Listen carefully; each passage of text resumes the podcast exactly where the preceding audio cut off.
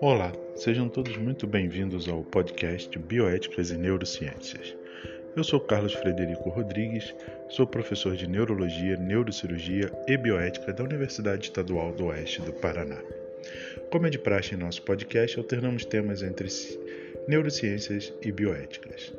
Nosso podcast de hoje é sobre bioética e aquele que tiver mais interesse no assunto, deixamos nosso e-mail rodriguescfa.com gmail.com e nosso site, blog rodriguescfa.wix.com bioéticas.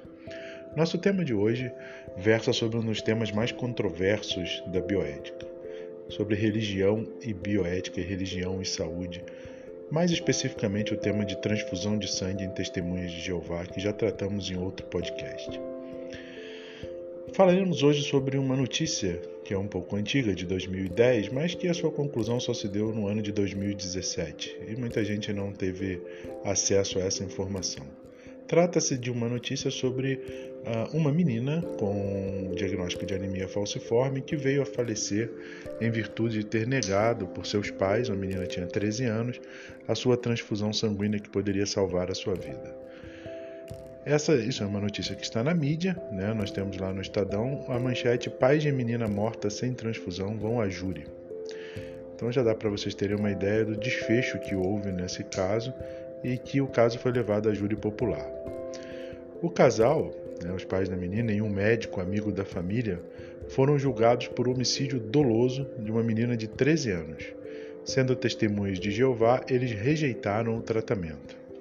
Por três votos a dois, os desembargadores do Tribunal de Justiça de São Paulo decidiram mandar a júri popular por homicídio doloso, ou seja, com intenção de matar, os pais de Juliana Bonfim da Silva, testemunhas de Jeová. Ela faleceu em 1993 após a família não permitir uma transfusão de sangue. Juliana sofria de anemia falciforme e morreu aos 13 anos após ser hospitalizada por causa de uma crise de obstrução nos vasos sanguíneos. Os pais da menina, um militar, senhora Hélio, e a dona de casa, senhora Edelmir, não autorizaram a transfusão de sangue que poderia ter salvo a vida da garota. O médico e amigo da família, José Augusto Faleiros Diniz, também foi denunciado, pois teria ameaçado colegas caso desrespeitassem a vontade da família. Não foram acusados no processo os médicos que trataram da menina no hospital. O grande nó do processo é se os pais assumiram o risco de morte da filha e não se importaram, o chamado dolo eventual, ou se a opinião deles não deveria ter sido levada em conta pelos médicos que cuidaram de Juliana no hospital. A procuradora da Justiça, Lígia Maria Martins, afirmou que existem provas inequívocas de que os pais impediram a conduta médica, o que comprova o nexo de causalidade com a morte da vítima. Em seu artigo 22, o Código de Ética Médica em vigor prevê que é vedado ao médico deixar de obter consentimento do paciente ou de seu representante legal após esclarecê-lo sobre o procedimento a ser realizado, salvo em caso de risco iminente de morte. Da mesma forma, a Resolução 1021-80 do Conselho Federal de Medicina orienta o médico a praticar a transfusão de sangue mesmo sem consentimento dos responsáveis em caso de risco de morte do paciente. Na votação, os desembargadores Souza Neri e Nuevo Campos votaram a favor da absolvição do casal, enquanto os desembargadores Roberto Midola, que era o relator, Francisco Bruno e Sérgio Coelho mantiveram a decisão de primeira instância de mandá-los ao tribunal do júri. Esse é um dos processos mais difíceis que analisei. Com peso no coração, mantenho o voto pelo casal e o médico irem a júri, afirmou o desembargador Francisco Bruno. Abre aspas, a culpa dos médicos que não fizeram a transfusão de sangue não afasta os erros dos pais nesse caso, fecha aspas, acusou o magistrado. Noevo Campos, que votou a favor dos pais, disse que os médicos não deveriam ter deixado de realizar a transfusão, a despeito da falta de consentimento do casal. A maior prova de que os pais se importavam com a vida da menina é que eles a levaram ao hospital para ser tratada, disse o procurador. Decisão.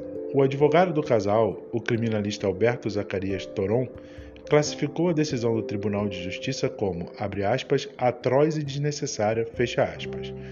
Abre aspas novamente para o advogado, é jogar aos leões os pais já muito fragilizados pela perda da filha, fecha aspas. Ele reitera que, embora fosse menor e incapaz, a decisão da própria menina foi a de não permitir a transfusão de sangue, por também pertencer à seita das testemunhas de Jeová. Toron afirma que vai recorrer da decisão ao Superior Tribunal de Justiça. E assim o fez, e o Supremo Tribunal de Justiça de São Paulo tomou a seguinte conduta. É possível transfusão de sangue em testemunha de Jeová? perguntou-se a turma do Supremo Tribunal de Justiça. Embora correta, tem gravíssimas consequências potenciais a decisão desta semana, isso em 2000 e a notícia, deixa eu confirmar, isso já há quatro anos, de 2010 uh, ah, era o início do processo, 2017 a decisão do Supremo Tribunal de Justiça. Embora correta, tem gravíssimas consequências potenciais a decisão desta semana da sexta turma do Supremo Tribunal de Justiça, que isentou de responsabilidade pela morte da menina Juliana Bonfim da Silva, de apenas 13 anos, os pais dela, que alegaram motivos religiosos para se opor à realização de uma transfusão sanguínea salvadora. Para o Supremo Tribunal de Justiça, a responsabilidade pelo trágico desfecho foi exclusivamente dos médicos. Testemunhas de Jeová, os pais de Juliana, como já citados anteriormente, internaram a sua filha no Hospital São José, no litoral paulista, em julho de 1993. Durante uma crise causada pela anemia falciforme, doença genética incurável com altos índices de mortalidade que afeta, na sua grande maioria, afrodescendentes. A menina tinha obstrução dos vasos sanguíneos e só poderia ser salva mediante a realização de uma transfusão de emergência. Os médicos que atenderam Juliana explicaram a gravidade da situação e a necessidade da transfusão sanguínea, mas os pais foram irredutíveis. A mãe chegou a dizer que preferia ter a filha morta a vê-la receber a transfusão. A transfusão não foi feita, fez-se a sua vontade. As testemunhas de Jeová baseiam-se na Bíblia para recusar o uso e o consumo de sangue humano ou animal. Entendem que esta proibição aparece em muitas passagens bíblicas, das quais as seguintes são apenas exemplos. Em Gênesis capítulo 9, versículo 3 a 5, todo animal movente que está vivo pode servir-vos de alimento, como no caso da vegetação verde. Deveras vos dou tudo, somente a carne com a sua alma, o seu sangue não deveis comer. No Levítico, capítulo 7, versículo 26 e 27, e não deveis comer nenhum sangue em qualquer dos lugares em que morardes, quer seja de ave, quer de animal. Toda alma que comer qualquer sangue, esta alma terá de ser decepada do seu povo. E alguns outros, algumas outras passagens bíblicas né, que citam a proibição para o consumo de sangue. Para o ministro, então, Sebastião Reis Júnior, que votou na terça-feira, a oposição dos pais à transfusão não deveria ser levada em consideração pelos médicos, que deveriam ter feito o procedimento mesmo que contra a vontade da família. Assim, a conduta dos pais não constitui assassinato, já que não causou a morte da menina. A decisão no Supremo Tribunal de Justiça foi comemorada pelo advogado Alberto Toron, que defende os pais da menina morta. Abre aspas para o advogado. É um julgamento histórico porque reafirma a liberdade religiosa e a obrigação que os médicos têm com a vida os ministros entenderam que a vida é um bem maior, independente da questão religiosa. Então, quem é culpado pela morte da menina que poderia ter sido salva mediante a realização da transfusão? Resposta: os médicos, que, ao respeitar a vontade dos pais, desrespeitaram o Código de Ética Médica, claríssimo sobre o assunto, onde diz: é vedado ao médico, no seu artigo 31, desrespeitar o direito do paciente ou de seu representante legal de decidir livremente sobre a execução de práticas diagnósticas ou terapêuticas, salvo em caso de iminente risco de morte. Deixar de usar todos os meios disponíveis de diagnóstico e tratamento cientificamente reconhecidos e a seu alcance em favor do paciente. Isso está isso posto, está claro que a decisão do Supremo Tribunal de Justiça tem menos a ver com a afirmação do direito à liberdade de crença e muito mais né, do, a, a, decisão tomada com relação à questão da obrigatoriedade do atendimento da, do médico.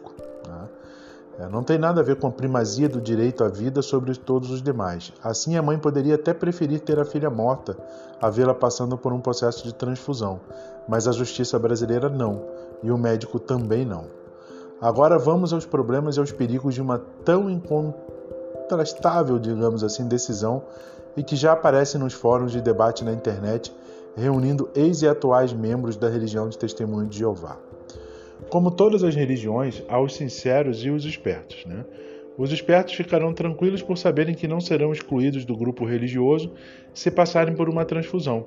Bastará dizer que manifestaram a não aceitação do procedimento, mas que os médicos fizeram contra sua vontade. A decisão salvaguarda a hipocrisia, comentou um debatedor. Os pais proíbem a transfusão para se eximirem da culpa. Os médicos fazem um procedimento para se livrarem dos processos e assim se condenam diante de Deus no lugar dos pais. Acontece que, para uso interno no grupo de testemunhas de Jeová, a proibição da transfusão de sangue prosseguirá. Imagine uma mãe que, tendo preferido ver a filha morta caso a transfusão fosse feita, depois de alguns dias a menina curada possa levá-la para casa, que tipo de tratamento essa mãe dará à filha decepada da sua própria religião e do seu próprio povo?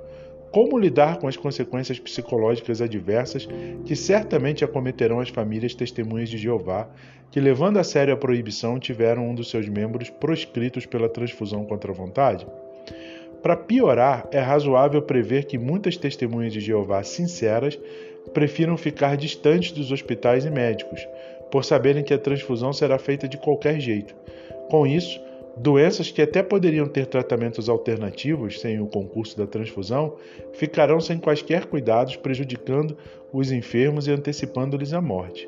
Isso sem contar os pais que, desesperados para a realização de um procedimento abominado por Deus, podem simplesmente vir a remover o filho do hospital às escondidas para livrá-lo da transfusão.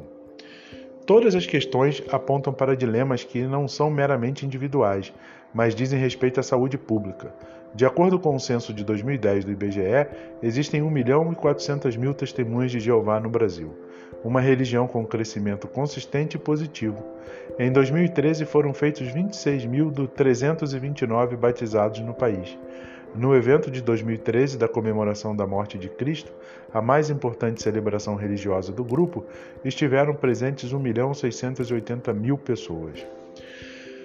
No mínimo, dá o que pensar. Né? Para aqueles que tiverem interesse, as notícias estão na internet. Um forte abraço, espero que tenha sido do interesse de todos e até o nosso próximo encontro com o tema de neurociências.